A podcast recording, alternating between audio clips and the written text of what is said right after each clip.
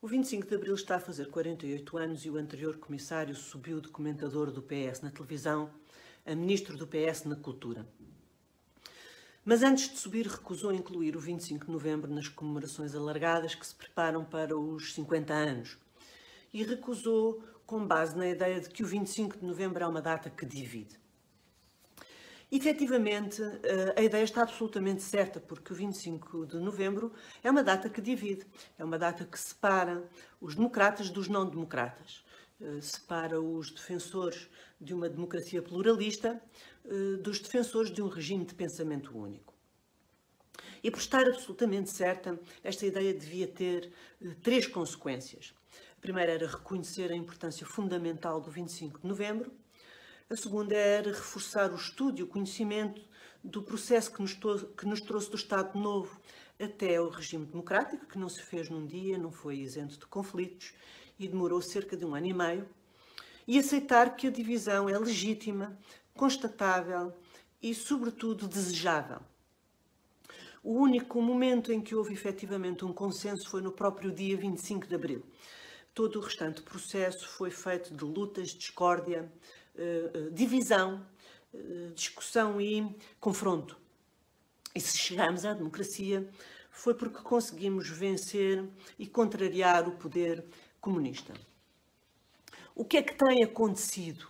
Uh, comemorar uh, o 25 de Abril até hoje tem sido sempre um meio usado pela esquerda para se reforçar e para exercer a sua propaganda nas proclamações da extrema-esquerda, os únicos autores da revolução foram as personagens comunistas. E a evolução para uma democracia de tipo ocidental, como aquela que temos, é sempre denunciada ou insinuada como uma traição ao espírito de Abril, como se o espírito de Abril fosse o comunismo. E por isso é que a esquerda tem de, tem de apagar tantas pessoas da fotografia. Tem de apagar, desde logo, o general Spínola, que eh, rompeu com Marcelo Caetano e, com isso tornou possível uh, o, o, movimento dos capitães.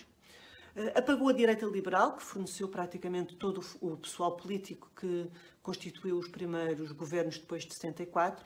Apagou a Igreja Católica e apagou os movimentos populares que, durante o verão quente de 75, obrigaram o poder comunista a recuar. É preciso ter a noção de que a maneira como o 25 de Abril eh, foi sempre comemorado é altamente divisiva. É uma data em que a direita é sistematicamente insultada excluída, como se toda a direita fosse, por junto, uma, uma, uma espécie de uma reencarnação do, do Estado Novo e uma traição ao espírito de Abril. Mas com esta divisão, o PS e o Sr. Comissário eh, nunca se importou e, pelo contrário, usou-a, eh, declarando-se autora da, da Revolução a esquerda segue para se apresentar também como dona da democracia e aproveita para menorizar e excluir quem pensa de maneira diferente. Interessado uh, no, no controle do Estado e da sociedade, o PS vê nestas comemorações uma oportunidade uh, para controlar a seu favor também a própria memória histórica.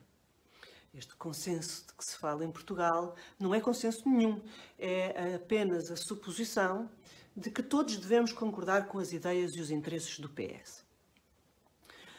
Se algum uh, aspecto uh, indiscutivelmente temos de agradecer ao 25 de Abril, é a possibilidade de discordar, de ter ideias diferentes e de as expressar. O consenso é próprio da ditadura e, do, e dos regimes de pensamento único.